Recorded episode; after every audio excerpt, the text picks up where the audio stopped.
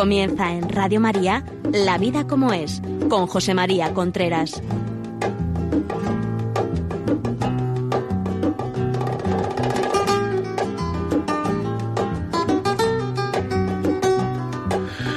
Hola amigos, buenos días. Aquí estamos nuevamente en La Vida como es, el programa que todas las semanas llega a ustedes a través de Radio María. Les habla José María Contreras. Ya saben ustedes que este programa, si quieren verlo, además de escucharlo, quieren verlo, lo pueden ver en Facebook Live.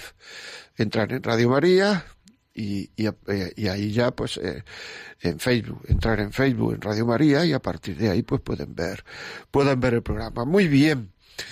Ya saben, como les digo todos los días, que si tiene alguna cosa, algo que contarnos, lo pueden hacer a la vida como es, arroba radiomaria.es, la vida como es, arroba radiomaria.es. Creo que tengo todas las, los, los emails que me mandan, creo que los tengo todos contestados. Estoy viéndolos aquí, creo que los tengo todos contestados. Quizás me falte uno, que lo contestaré próximamente. Muy bien, también por otra parte quería decirles que si este programa que vamos, del cual vamos a hablar y que vamos a hablar de eh, prevenir, que se me había ido el santo al cielo de pronto, prevenir la infidelidad, prevenir la infidelidad. Eh, ese programa eh, bueno, digamos que en la continuación, bueno, empezamos hace cuatro semanas hablando de el papel de los sentimientos en el amor, después hemos hablado de clases de amores, después hemos hablado de eh, cómo hay que discutir en pareja y hoy vamos a hablar de prevenir la infidelidad. Son una serie de, de temas que a mí me parecen muy, muy, muy importantes. Pues nada más, sin más, ya comenzamos. Le decía que si quieren que este programa le pueda servir a alguien, pues nos pueden llamar al teléfono 91 822 8010, 91 822 8010 y se lo mandamos a casa el programa. Muy bien. En una relación de pareja, en un matrimonio, hay que ser fiel. Es decir, una pareja se establece con afán de permanencia. Cuando uno se compromete, tiene que ser fiel, porque las personas nos comprometemos porque el otro o la otra parte nos promete algo, por decirlo así. Y lo que nosotros prometemos y la otra parte nos promete es que vamos a ser fieles. La salud, en la enfermedad, en la pobreza, en la riqueza, en, en el invierno y en verano. Entonces, eso es muy importante, porque claro, si a uno le dijera, no, mira, yo me comprometo contigo, pero bueno, yo no voy a ser, o sea, yo no sé si voy a ser fiel, pues entonces uno no se casaría. Uno no se casaría. Por tanto, uno tiene el derecho de que el otro le sea fiel. Y tiene el deber, uno tiene el deber de ser fiel al otro. En la medida en que esas cosas no se viven y no se cumplen, uno está faltando a lo que ha prometido. Y eso es eso es grave. O sea, cuando uno hace una promesa tiene que, que, cumplirla. Ya sé que la vida es larga, que hay ocasiones, por eso se compromete uno, porque la vida es larga, porque hay ocasiones, porque a veces, etcétera, etcétera, etcétera.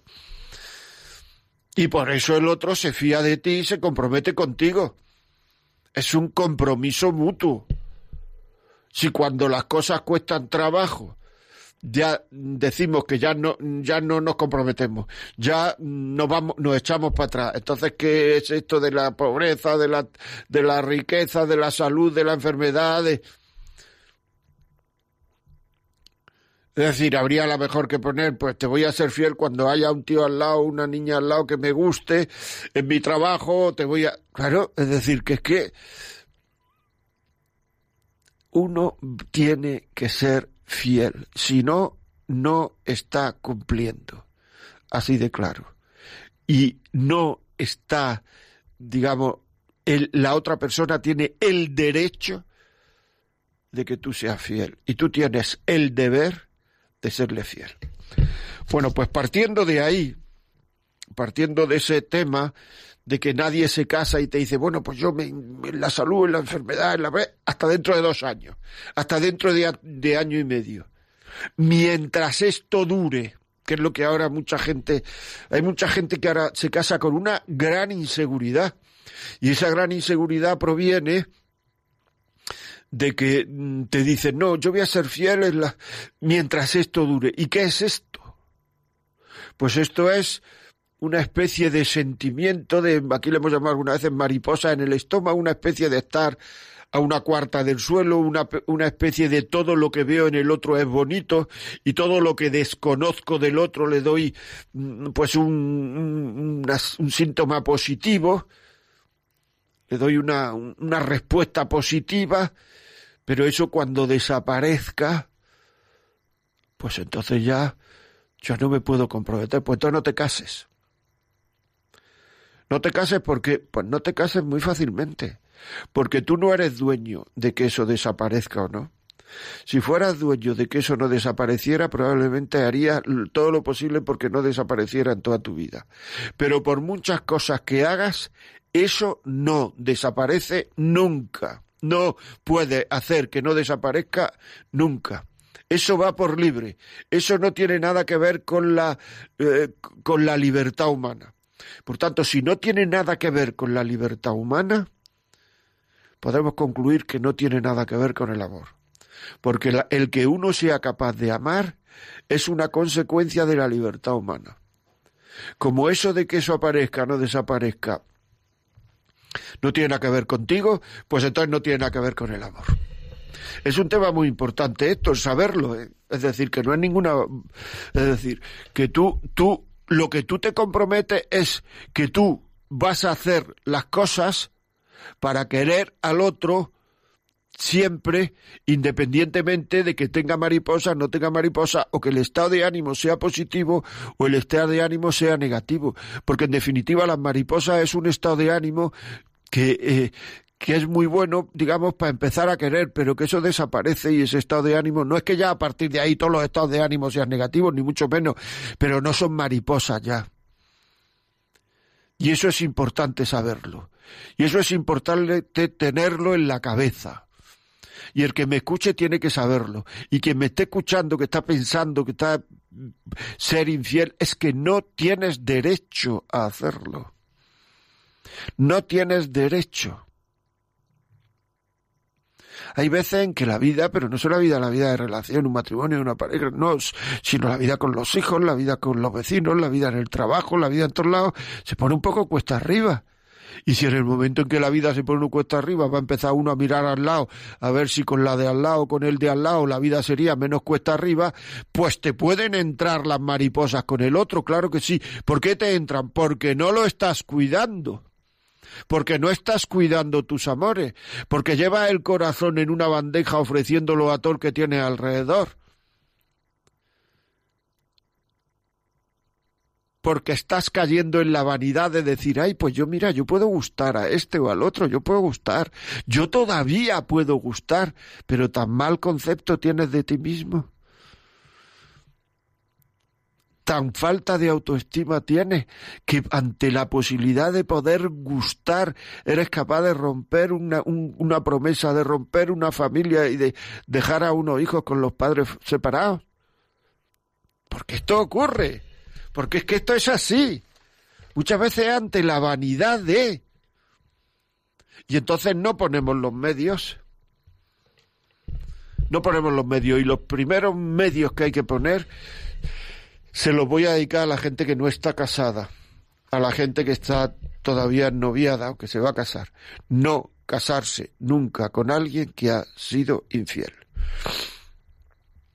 No casarse nunca con nadie con alguien que ha sido infiel. O sea, eso es adquirir un riesgo, coger un riesgo tremendo, casarse con alguien que ha sido infiel. Es que es que ahora no me lo es, porque lo sabes porque lo sabes. Es que no lo va a ser nunca, porque lo sabes. O sea, según estudios, la persona que ha sido infiel tiene muchas más probabilidades de ser infiel. Y muchas veces empezamos a darnos justificaciones, porque en el fondo nos cuesta dejarlo porque hay un cierto apego, un cierto enganche, por decirlo así, a la otra persona, y nos cuesta dejarlo. Y ese costar dejarlo me hace sufrir. Y como no quiero sufrir ahora, pues entonces lo que hago es que empiezo a decir no, pero ya no, ya no me, ya no me no sé cuánto, ya no sé qué, ya no, ya no, ya no. Es correr un riesgo muy grande en el noviazgo el continuar con una persona que ha sido infiel y no está la vida para correr riesgos. Es muy importante lo que estoy diciendo. Muy importante. No está la vida para correr riesgos. Luego también, ya una vez casados, una vez casados, sí hay que perdonar la infidelidad, si es que se puede, claro.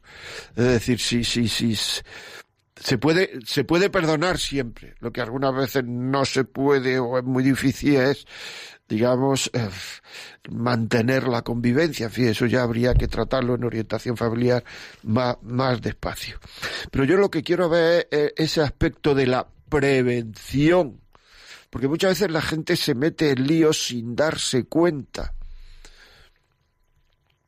Por ejemplo, personas que van al trabajo siempre con la misma persona de distinto sexo que y entonces siempre lo recojo, siempre la recojo, siempre vamos al trabajo, vamos media hora todos los días juntos, recién levantados, descansaditos, bien arreglados, etcétera.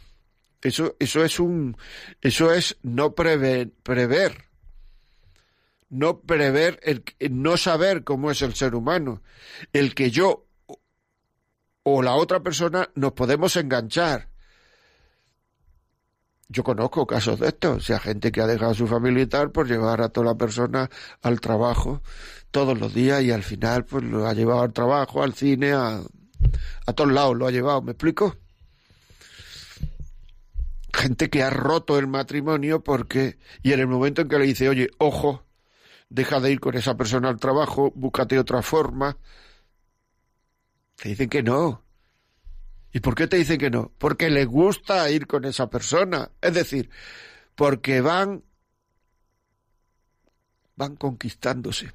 En el momento en que a uno ya no le dé igual ir con esa persona que no ir con esa persona, ojo que ha empezado el sentimiento a funcionar, el sentimiento superficial, han empezado las mariposas a salir. Y entonces ahí tiene uno que cortar o antes de que eso ocurra.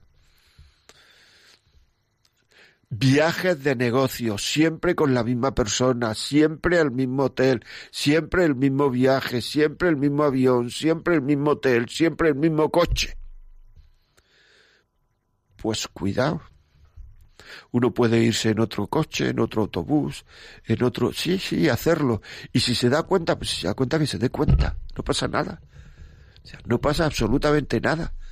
Más vale que, que, que eh, salvar el matrimonio, más vale prever, más vale ser consciente de que yo tengo que vivir mis compromisos a, a cargarme mi matrimonio. Si es que no ponemos los medios. Y luego decimos, es que tengo un sentimiento que ya no puedo luchar contra él. Claro, y bien que lo has alimentado ese sentimiento. Aparte que siempre se puede luchar contra él y poner los medios.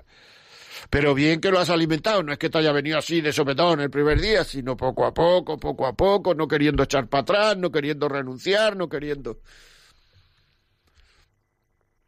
Las cenas de trabajo en Navidad, que dentro de un mes prácticamente empieza.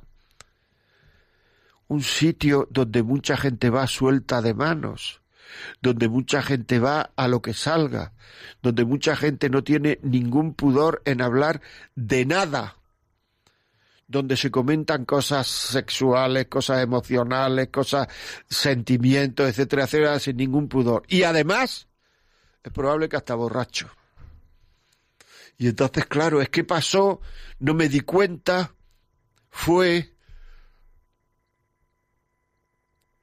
Claro, pasó, no te diste cuenta, fue, porque no previste, lo no fuiste prevenido porque ahí podía pasar algo. Porque ahí podía, porque es que iba incluso deseando de que pasara algo, que no nos engañemos, hombre, Que es que no, es que no, no, nos engañamos muchas veces, claro. Pero tú ibas ahí, quiero un poquito de agua, es que tengo la garganta con esto de... Es que en España ha llegado ya el frío. Claro, es que mm, es que ibas casi pensando de que ahí podía pasar algo, estabas deseando de que empezara la llegara el día de la cena de Navidad para que pasara algo y después de la cena, por si no ha pasado nada en la cena, nos vamos a una discoteca. Que ahí es todavía, me explico, ¿no?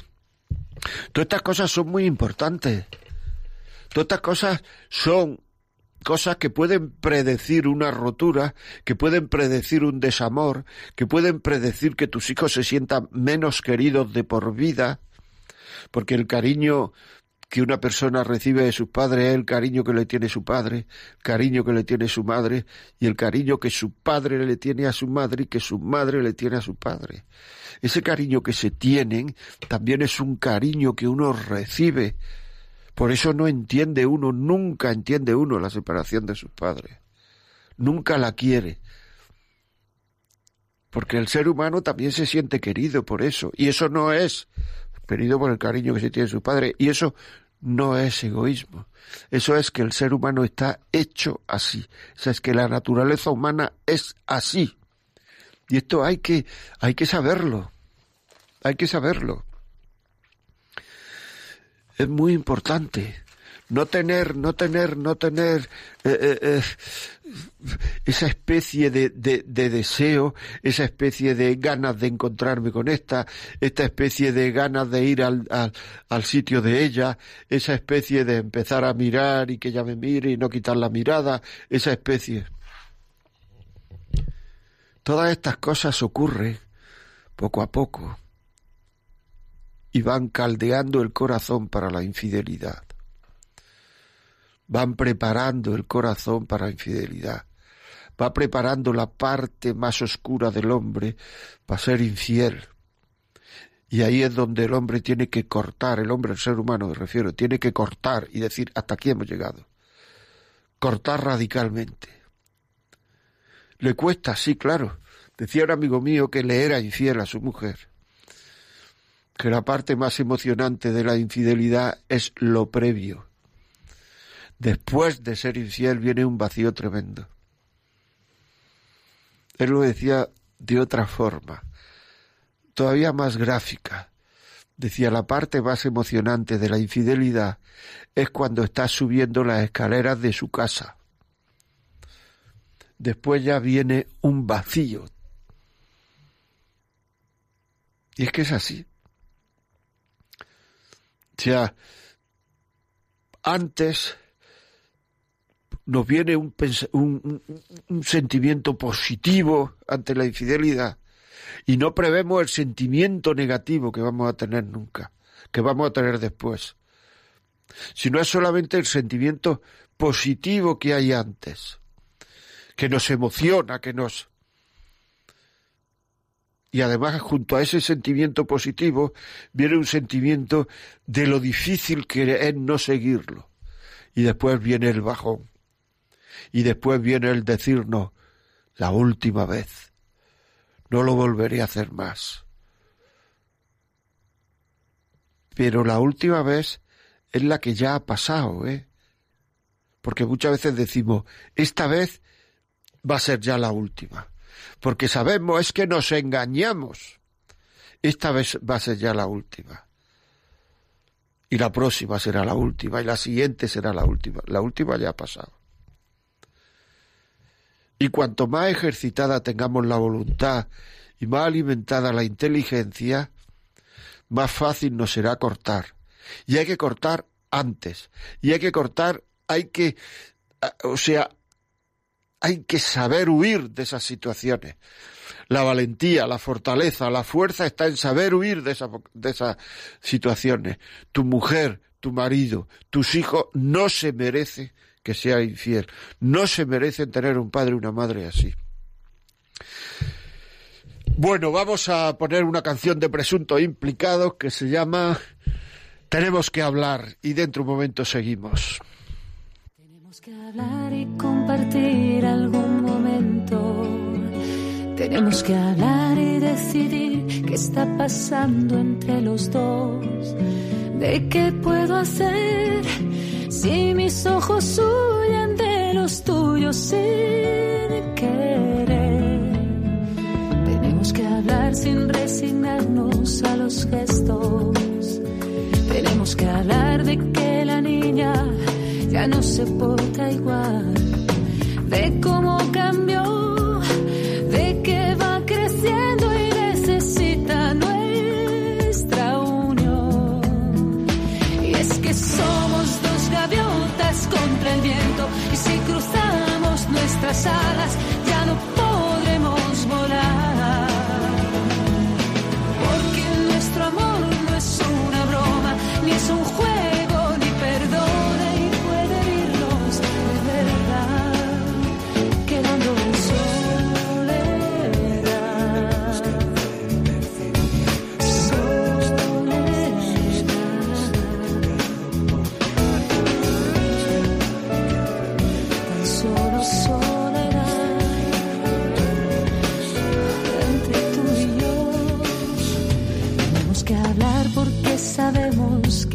de reconducir algunas cosas sin demora. De cómo tú y yo vemos que la vida va tejiendo su traición. Tenemos que hablar porque son tantos los amigos que con el tiempo han separado sus caminos. De que estuvo mal y de si a nosotros también nos ocurrirá. Y es que somos dos gaviotas contra el viento y si cruzamos nuestras alas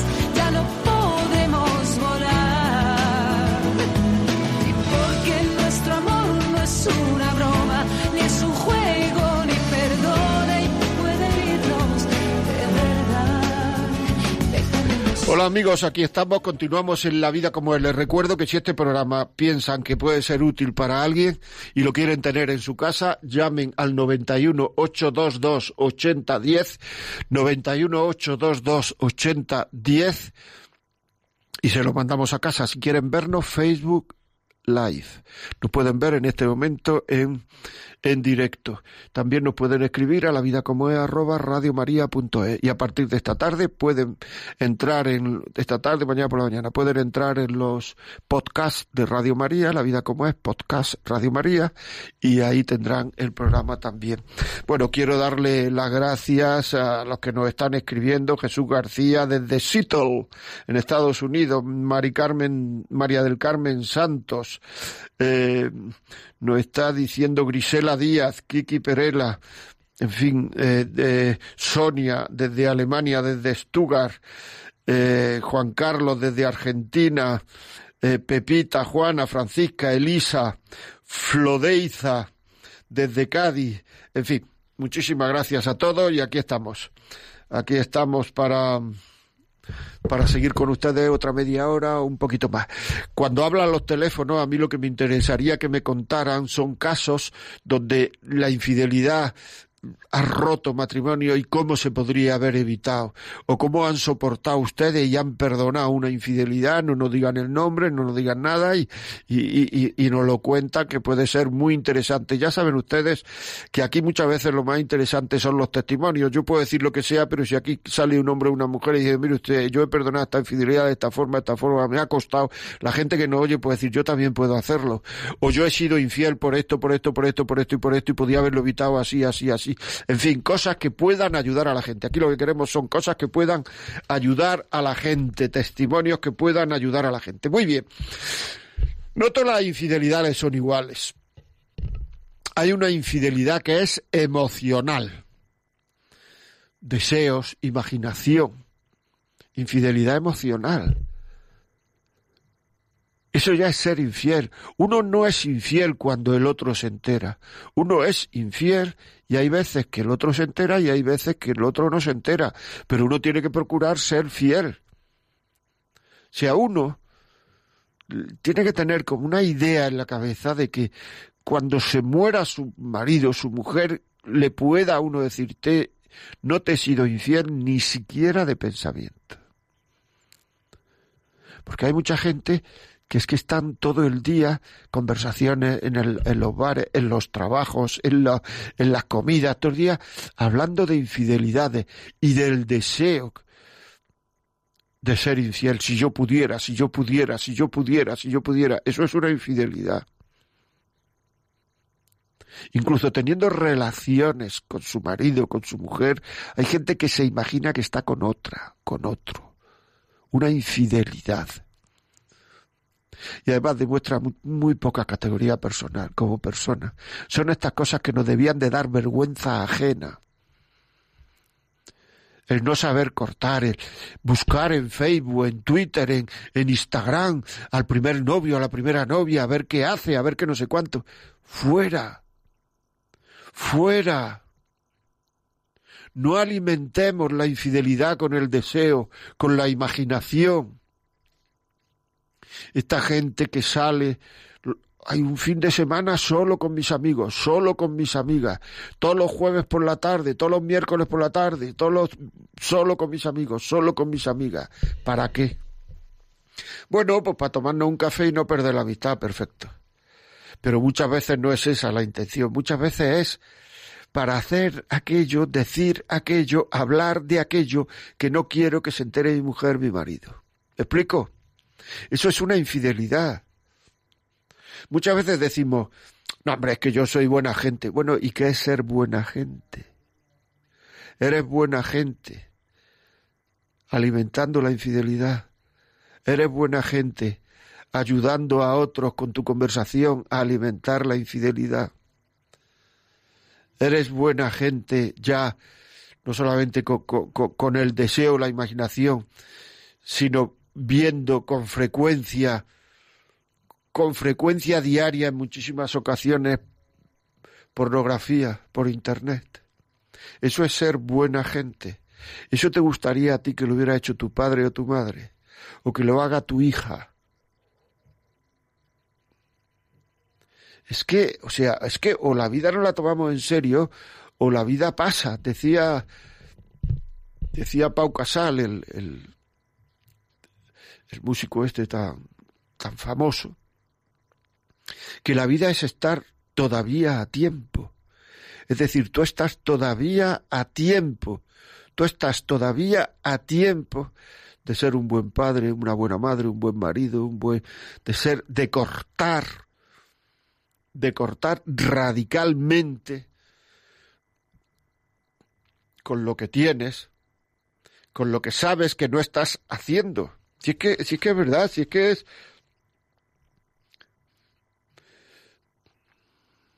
Hay que aceptar que el camino algunas veces es duro, pero hay que pelear. Y además no es tan duro como parece. Muchas veces el camino es duro porque nos metemos en todos esos fregados y al final se hace duro.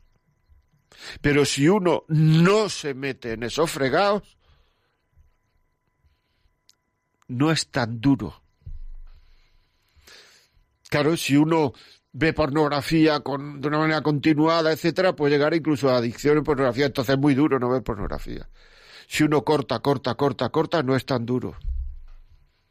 Si uno está todo el día intentando a ver con quién habla, a quién le dice, a quién le cuenta, a quién en el trabajo, con quién tal, con quién cual, pues entonces, claro, se hace cada vez más duro, porque uno se está poniendo cada vez más ocasiones de ser infiel si uno corta y eso no lo hace y al contrario procura llevar el corazón ahí amarradito un poco con unos cuantos lazos o con unos cuantos cerrojos, pues la verdad es que tampoco está tanto, porque esa es la normalidad.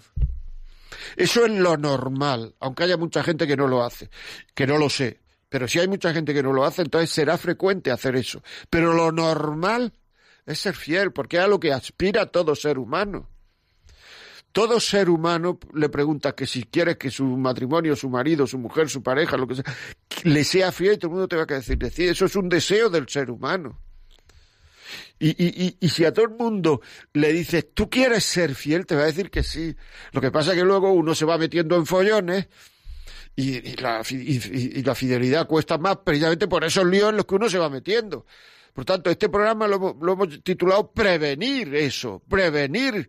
Ahora mismo es muy importante la medicina preventiva, la medicina, todo lo que sea preventivo para algo que nos puede hacer daño. Y en este terreno, en este terreno, parece que no hay que prevenir y que uno es tonto si, si, si, si, si, si intenta prever.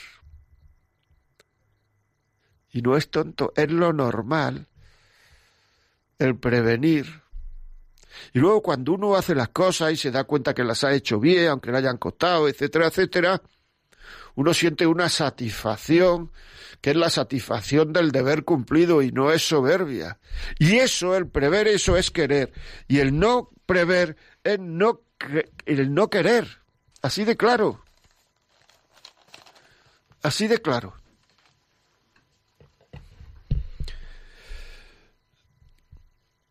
¿De qué hablas con tus amigas cuando vais por ahí, no están los maridos y lo pasáis tan bien? De separaciones, de sexualidad, de cosas que te han pasado, de cosas... O sea, tu madre podría oír esa conversación, tu marido podría oír esa conversación. ¿De qué hablas cuando estás con tus amigos y tal? Y parece que es que esto de ser fiel es ser idiota. Parece incluso que si uno demuestra una cierta deseo de ser fiel y de ser, es uno un colgado. Parece uno tonto. Pues sé tonto, hombre. Sé tonto. Si muchas veces esos ataques, esa especie de cosas son porque porque en el fondo me gustaría ser como tú, pero ya no puedo. No nos engañemos, hombre. No nos engañemos. Infidelidad en la sexualidad. Forzar a tener relaciones en no querer al otro como quiere ser querido. Incluso dentro de una pareja. Pornografía que rompe, que destruye, la pornografía. El otro día me decía una señora, pero yo, ¿para qué me pinto? Si mi marido lo único que le interesa es lo que ve. Y otra me decía, me hago la dormida por no armar un follón a la hora de acostarnos. Porque se pone a ver el móvil a ver pornografía. ¿Tú crees que eso une a alguien? Que eso hace que el matrimonio vaya para adelante el ver pornografía, para luego obligar a la mujer que se hace, que se hace, sí, sí, mucho, obligar a la mujer, por lo menos la gente me lo cuenta a mí, no sé si lo hace más gente, además de la que me lo cuenta a mí, a, hacer esas posturas, esas situaciones, esa forma de hacerlo, cuando la mujer lo que quiere es ser querida y no parecerse a esas otras mujeres que salen en las películas pornográficas. Todo eso es no querer. Y luego cuando ya estamos cogidos por todos lados, pues entonces decimos, es que este sentimiento, es que no puedo por como es, que es grandísimo, como he dicho antes. Si yo hubiera sabido, y luego cuando uno es infiel y cuando uno rompe todo, después cuando lo rompe, pues entonces se da cuenta que con ese, con esa nueva que está, le pasa como con el otro, con la otra, solo que esta ya no es la otra, que con la que yo de verdad me comprometí. Y otro tema muy importante de la infidelidad es no provocar al, al otro a ser infiel. Siempre en una infidelidad son dos personas, que probablemente a lo mejor las dos son infieles pero una está más proclive que la otra, siempre en esa situación. Uno está más provocando que el otro. Siempre hay uno que va para adelante y otro que tiene más dudas. No provocar, por favor. Provocar a la otra persona que sea infiel, infiel al sentido de su vida. Y luego decimos que somos buena gente. Pues nada, tío, para adelante es muy importante. O sea, es que lo más importante que vamos a tener es querer y ser querido. Y con esto no, estamos rompiendo los amores. Querer y ser querido. Es lo más importante. Y es muy importante. y es a lo que aspiramos en el fondo del corazón. Lo que pasa es que luego eh, pues eh, nos ponemos en situaciones donde la parte más externa de nuestra sensibilidad pues nos pide esto o lo otro y en el momento en que se lo hemos dado, ¡buah! bajó. Bueno amigos, seguimos aquí, estamos hablando de prevención de la infidelidad. Vamos a abrir los teléfonos para que nos cuenten sus, sus ideas, su, lo que ustedes piensan, lo, al testimonio, lo que quieran contarnos. Si no quieren dejar el teléfono, no lo dejen. Si no quieren dejar la ciudad, no la dejen. Pero que cuenten cosas que puedan serle útiles a los demás. Teléfono es 91 005 94 19. 91 005 94 19. Aquí tengo, eh, vamos a ver, eh, aquí nos cuenta otra persona, Vita Lavenia, después nos cuenta Scarlett Chuchuy Mérida. Mm, la verdad, eh, aquí cuenta una, le digo de mi hermana, iba su marido al baloncesto y al final, al cabo de dos años, se fue con otra. El marido de la otra le pegó y mi hermana lo tenía en casa, cuidándole. Bueno, pues mire usted, mi hermana está mejor, me dice luego esta chica. Lea Simoes, o sea, bueno, pues aquí hay gente que nos está escribiendo. Jefferson Ferreira, Flor, desde Alemania. Nos alegra mucho esto que nos escriban desde Alemania, desde, eh, desde Estados Unidos, desde Argentina, desde Perú desde, o sea, muy bien. Pues nada, muy buenos días. Es verdad, tiene la razón de cómo se siente uno después de ser infiel. Me lo dice una mujer. No voy a decir el nombre por respeto, pero dice, buenos días, es verdad, tiene la razón de cómo se siente uno después de ser infiel. Qué verdad es. Continuamos. Bueno, 91005-9419. ¿Hay alguna? Esther, buenos días. Hola, buenos días. Dígame. Bueno, pues sí, yo lo estoy pasando muy mal porque veo que mi marido me es infiel con, con el teléfono, con el móvil y, y yo ya, ya no sé qué hacer. Ya. Y, y, bueno, es que claro, contarlo por aquí a lo mejor es, pero digo, eh, podemos hacer algo nosotros desde aquí, podemos ayudarle de alguna forma. Es que me, me siento muy mal es que mismo la mañana. Y yo me pone esas cosas y, me siento impotente. Me siento impotente. ¿Y qué, le, qué le dice él? ¿Qué le dice? ¿Por qué se las pone? ¿Qué? ¿Por qué se las no, pone? No, es que, a ver, ya cuando estaba pidiendo yo por, por la casa, porque nuestra casa está bastante rota, un divorcio, mi hija viviendo con su novio y bueno. Y entonces yo eh, ya estaba rezando, pero un día me, planta eso mismo en la, en la mesa, esas cosas, y después lo veo en la cama. Y yo ya no sé qué hacer. Pues hable con él y dígale que no haga eso, que no, o hable con alguien a lo mejor de su sitio, de su parroquia, de su, alguien que pueda tener eh, confianza en él o, o, algún familiar que sepa que hace eso y pueda tener confianza en él, etcétera. Hable, hable y, y, no deje de, de, de decirlo, ¿no? Pues nada, muchas gracias por llamarnos. Maruja, buenos días. Hola, buenos días. ¿Qué me cuenta? Mire, le llamo desde Murcia.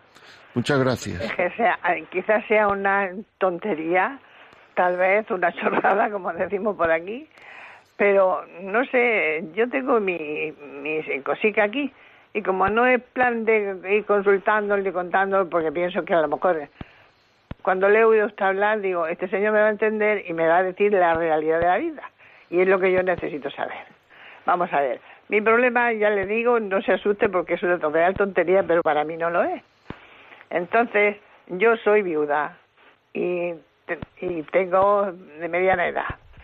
Y tengo un señor que también es viudo. Y entonces, pues nos hemos conocido y estamos dos meses saliendo juntos. Y no hemos caído bien porque es un señor que, en fin, que, que es educado, que no tengo nada que decir y es negativo. Pero tiene una costumbre de que en lugar de decirme Maruja, pues me dice Pepita. Sí. Nada.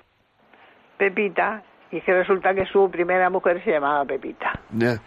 Y yo el primer mes, pues se lo pasé porque dijo, si eso no es normal, después de dos años, ya viudo, y yo otros tantos, pues digo yo, esto será normal, que estas cosas no se pasan tan fácil, pero que pasa el tercer mes y Pepita, vamos a este sitio, Pepita, ¿o te gusta esto, Pepita? Y así ya llevamos casi cinco años con Pepita, y yo esperando a que se le vaya olvidando un poco el nombre de Pepita, porque yo tengo un nombre muy hermoso, que es Maruja, y estoy muy contenta con él, y a mí no me quita nadie el nombre porque no quiero. Y Pero menos- vamos a ver, pero él sabe que usted se llama Maruja, si siempre le responde a Pepita, a lo mejor, a lo mejor cree que usted se llama Pepita.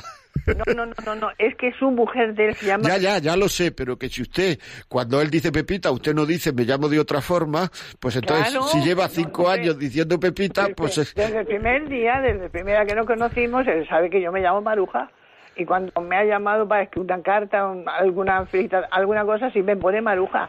Pero en la conversación diaria, normal, con los amigos, en la calle, a mí me ha nombrado, en lugar de Maruja, me dice, oye Pepita, vamos. Y los demás amigos dicen, pero bueno, Pepita no era tu mujer primera. ¿Y qué Ay, dice? Que, me- que me he vuelto a equivocar, que me he vuelto a equivocar. O sea, no yo personalmente, Maruja, ¿eh? yo Sí. personalmente, yo personalmente la entiendo que eso molesta y bastante, ¿eh? O sea, no un Sí, poco. sí, sí, pues eso es que lo, se lo he comentado a usted porque lo he encontrado un señor muy comprensivo. Y entonces digo, esto es una tontería, bien mirado porque la mujer no vive. Y yo le he oído ya 40 misas. Entonces, pero a mí no me agrada que delante de la gente, que en lugar de llamarme por mi nombre, que se ve que no se ha preocupado, pues sigue llamando a su mujer. Ya, bueno, pero eso es, yo creo que, o sea, yo la entiendo, pero yo creo que eso es que ya es una cosa, o sea, yo la entiendo, eso molesta bastante, pero no habría que darle más importancia. Dígaselo y cada vez que le diga Pepita, dígale usted Maruja, cada vez que le diga... Siempre se lo he dicho 40 veces. Además, tiene la, la buena voluntad de nombrármela. De nombrármela y que era estupenda y que era una mujer que era tal y una mujer cual tal, pum. Y a mí no me importa que hable bien, si tenga buenos recuerdos y la madre de sus hijos. Pero ya son cinco años. Y es que en cinco años no va a tener la costumbre de decirme maruja en algún día. Ya, bueno, yo, yo, sí, a mí me parece que es que eh, em- emocionalmente, pues es, no es un tío muy, o sea, quiero decir que, que no le da la importancia que usted le da. Pues, Pues- posiblemente, pero luego dice, ay, si es que no lo puedo remediar, es que se quiere excusar, y claro, queda quedar bien, porque sabe que a mí no me gusta, porque lo sabe, ya se lo he dicho. Digo, pues no, porque yo tengo mi nombre y no tengo por qué cambiarme el nombre de la tuya. Porque si vas a estar conmigo y tú vas a estar pensando en Pepita, digo, pues mira, adiós, muy buena. Y eso tampoco le gusta. Claro. Entonces, digo yo, y mira, me estoy riendo porque son tonterías. Son tonterías, pero hacen sufrir. Que sí, porque que sí. es muy repetitivo, es muy repetitivo. Pues dígaselo otra vez y de a ver si ya Si es estábamos, si estábamos un día, si estábamos un día bailando en, un, en una casa, en un a mis amigos, y, y estábamos bailando y me dice, ay, qué feliz soy. Con- contigo, Pepita. Pepita. bueno, sí, la verdad es que es para reírse. O Es sea, para reírse, es es para- reírse, pero si pasara una vez cada dos meses, pero sí que todos los días. Ya, bueno, pues, pues dígaselo, dígaselo, porque es que, bueno, no, No, no, ha hecho usted que- agradable el programa, porque de verdad que es para reírse. Pero bueno, dígaselo otra vez, dice, bueno, dígale que a ver si espabilado un poco y no eres tan, tienes que tener un poquito más de inteligencia emocional y ya está, no le dé más importancia. Muy bien, muchas gracias por la llamada, muchas gracias, Maruja. Eh, hasta luego. Eli, buenos días. Buenos días. Dígame. Mire, yo quería hacerle una consulta de una amiga que me ha pedido que le ayude y no sé cómo hacerlo. Entonces resulta que su marido, pues con una mucho más joven que él, pues tonteaba y iban a reuniones juntas y se iba con la joven y a la mujer la deja sola y, y se marchan la madre, la chica joven y él y la mujer sola durante todo el día y la compra un un, un a ver si lo- un trans no una, una Un móvil. un teléfono móvil Sí. un móvil última generación Sí. lo más y a la mujer no la compra nada y cada vez que la ve es que los ojos se les hacen a los dos chiribitas delante de la mujer. Y en una, en una comida, por lo visto, con otra amiga, pues le decía a la otra amiga, es que mira, mi mujer es muy celosa, porque, oye, que yo no hago ninguna cosa mala. Bueno, es que la verdad es que yo por las noches me levanto y con el móvil pues me lo paso bomba con, con la otra, con la joven. Sí. Y entonces eso, ¿cómo la yo debo aconsejar? ¿Qué dice su mujer? ¿Qué hace? ¿Qué quiere hacer? ¿Qué hace? ¿Qué dice? Su, su mujer no sabe qué hacer. Sufre mucho y, y se lo ha dicho, pero no dice que es que está loca y no sabe qué hacer. Pues nada, lo mismo que antes. O sea, yo es que yo, claro, tendría que tener más datos que a lo mejor pues son un poco, no sé, preguntarlo por la radio son un poco, pero quiero decir, su mujer se tiene que poner seria y decirle, mira, o la otra o yo. Y, y tiene, o, o tiene, yo creo que, sí, que se, sí que se lo ha dicho la otra. Sí se lo ha dicho en algún momento, mira, piénsatelo, si te quieres ir, vete, que no pasa nada, yo no te voy a poner ningún impedimento, yo creo que tú quizás feliz me dijo la mujer, yo quiero que tú seas feliz y si conmigo no lo eres, vete con la otra, pero lo que no puedes estar es con... Claro, claro pero además es que probablemente eh, a la otra tampoco eh, le guste que esté con la mujer. El hombre está ahí en un, en un lío y, y mientras la cosa no se ponga muy mala por parte de ninguno de los dos sitios, pues a lo mejor prefiere seguir así y compartir, ¿verdad? Yo creo que alguien, alguien de su familia, algún hermano suyo, a lo mejor, a lo mejor puede hablar su mujer con algún cuñado, con algún, y puede decirle las cosas un poco en serio, ¿no? Si es que lo sabe. O sea que, eh, claro, es decir, que hay que decirle, mira, esto es así, así, así o sea, no puede, claro, si él va a pensar que la mujer va a aguantar todo, que la otra va a aguantar todo, va a aguantar todo, etcétera, claro, es una pena, ¿no? Pero yo creo que alguien tiene que hablarle un poquito en serio y mejor alguien que tenga confianza con él y que sea y que sea alguien familiar o algo así, o sea que muy bien, muchas gracias, muy amable por su por su testimonio. Patri, buenos días. Buenos días. Mira, Padre mío, enhorabuena por este bello programa que es tan enriquecedor y tan necesario en estos tiempos actuales, hijo mío. Que Dios te siga bendiciendo, dando estos buenos consejos y lindos consejos. Mira, eh, soy soy Patri de Córdoba y no me va a importar dar el nombre de mi hija que se vio en una licitud de esta. Mi hija se llama Sandra. Sí. La primera que tuve de cuatro hijos, en la tierra, uno en el cielo. Sí.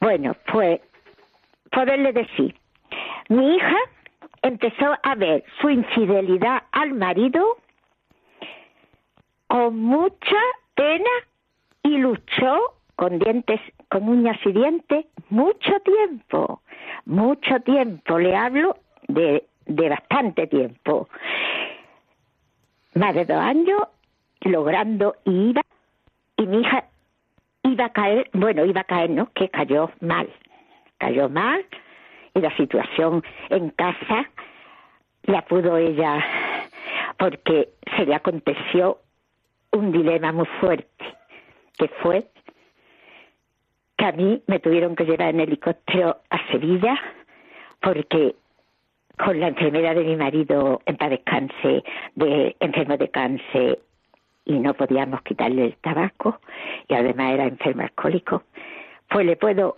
garantizar que mi hija se dio con su madre que se la llevaban a de Rocío.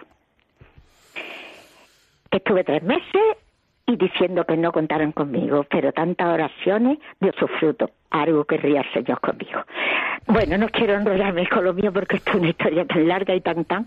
Esto ya fue el, eh, el terrorífico 11 de marzo, hará 10 años que me pasó. Bueno, pues desde entonces mi hija ¿eh? Se dedicó tres meses nada más a cuidar a su madre. Dejó a su hijo con siete añitos y la lucha tan grande que traía para recuperar su matrimonio. Hizo todo parido y por haber. esta niña que tiene un corazón muy contrito y muy bello, fue normal, joven, le estoy hablando, hoy tiene mi hija 43 años, mi hija era más joven, ¿no? Hace, hace 10 años. Bueno, pues le puedo decir, ¿eh? Que todo lo habido por haber hizo esta hija mía, tan bella, porque no, no la podría haber escogido mejor señor. Pero no lo logró. Y después pues, ha querido rehacer su vida, pero no, no, no está la cosa para, y esto lo voy a dejar puntualizado, solo, solo, que desde luego hay mucho, mucho, muchos matrimonios rotos por esta libertinaje que hay tan grande, porque no es modernidad como le llaman o como le quieran llamar. Pues muchísimas gracias, muchísimas gracias por su testimonio y, y, bueno, pues le agradezco muchísimo la llamada. Maribel, buenos días. Hola, buenos días. Buenos días. Eh, buenos días. Eh, nada, yo quería simplemente dejar mi vivencia de, de también, mi vivencia no, a ver, mi experiencia. Sí. Yo vengo de, de un matrimonio roto, estoy divorciada y eh, más que nada quería reivindicar las palabras que, que dijo antes de que muchas veces nos metemos en cosas que o en situaciones que, que luego en, por inexperiencia o incluso a veces sabiéndolo a sabiendas nos vemos metidos en situaciones que, que luego no nos gustan, pero por eso era el, contar un poco. Mm, sí, sí, sí, cuéntela, cuéntela, sí, sí. Pues ya digo, vengo de, una, de un eh, matrimonio roto, pero sí es cierto que yo me casé embarazada. Eh, las palabras que me dijo antes de casarme es que no me, no me preocupara que, que iba a tener padre eh, esta niña, que es una hija la que tengo, la que tenemos, con lo cual no estaba casándose conmigo por mí, estaba casándose por una circunstancia determinada que consideró que, que se sentía responsable. Entonces yo seguí, seguí esa por miedo, por no incomodar a mis padres con un problema más y, y, y al final no resultó porque porque no se está haciendo algo mm, al 100% por la otra persona, se está haciendo por una circunstancia eh, que surgió que, que se hizo mal también. Entonces era por, por simplemente por, por dejarlo. Pues muchas gracias. Porque, nos metemos a veces en camisa de once varas. Sí, es que nos metemos en unos líos y cuando vemos que ya la salida es difícil es cuando decimos es que esto no es imposible y tal. Muy bien, Maribel, muchísimas gracias por tu testimonio y por tu sinceridad. Yo personalmente muchas veces no o sea, no manifiesto eh, el que una persona embarazada tenga que casarse. O sea, eso no es, eso hay que ver si realmente eso va a ir para adelante o no y si eso, y si se casarían si no estuviera embarazada, porque si no, como usted ha dicho, solo casarse por eso eh, es un peligro que, que puede afectar a, mucho a las personas en el futuro, al matrimonio me refiero. Muy bien, continuamos aquí, 910059419, 910059419. Aquí tenemos otros comentarios que Elisa... Eh, nos llama, no, ha escrito Zoraida, Mora, Ine Carrión, Afo, Sofía Canchis, o sea, como veis, estamos teniendo muchísimos, muchísimos comentarios, porque el tema es muy importante. Es decir, a mí me parece muy importante lo que ha dicho esta, esta Maribel, esta mujer, la última que ha llamado. Es decir, que tenemos que saber frenar que tenemos que nos vamos metiendo en líos, nos vamos metiendo y luego las cosas son un lío y no resulta, porque lo que se hace mal termina mal. Es decir, es que las cosas son así y entonces nos dejamos llevar por el, la emoción del momento, el, el, el, hay que separarse, muchas veces digo, hay que separarse de los sentimientos, hay que separarse un poquito del corazón. La libertad humana proviene de separarse un poquito del corazón y pensar con la cabeza.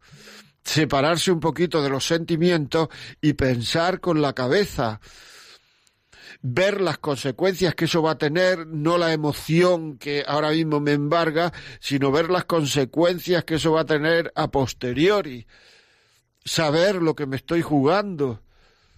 Es decir, lo que se hace en una empresa por ganar dinero. En una empresa por ganar dinero no se toman decisiones emocionales, es decir, eh, uno no puede llegar a su jefe y decir, es que esto lo he hecho porque el corazón me lo ha dicho. Pero que el corazón, has preguntado, te has informado, has llamado a consultores, te han dicho lo que hay, te han dicho lo que no hay, te han dicho... Es decir, son cosas que, que, que, que, que tiene uno que estudiar.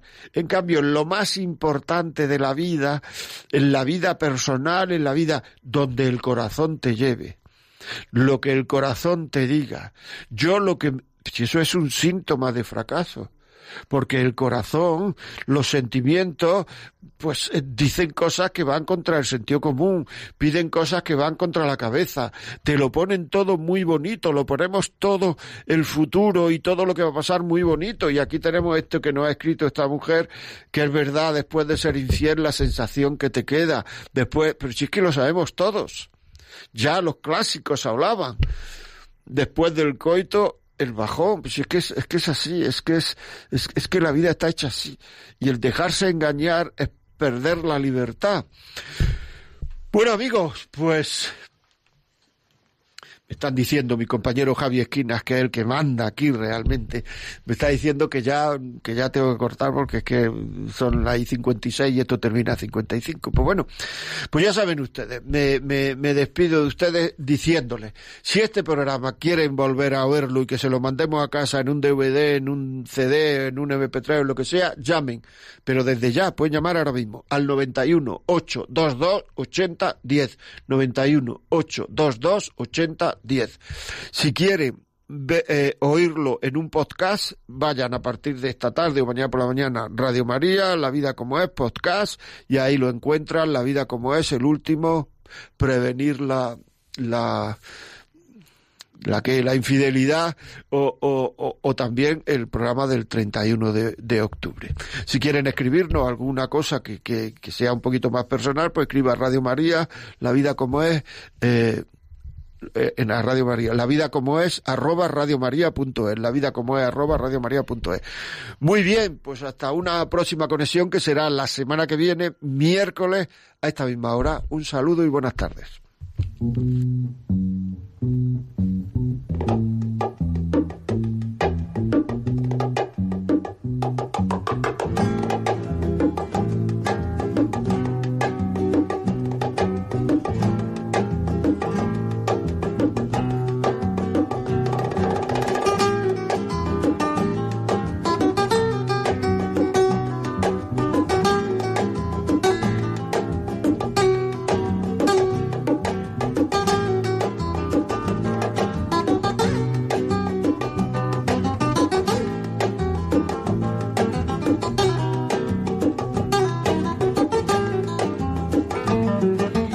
Así finaliza en Radio María La Vida como es, un programa dirigido por José María Contreras.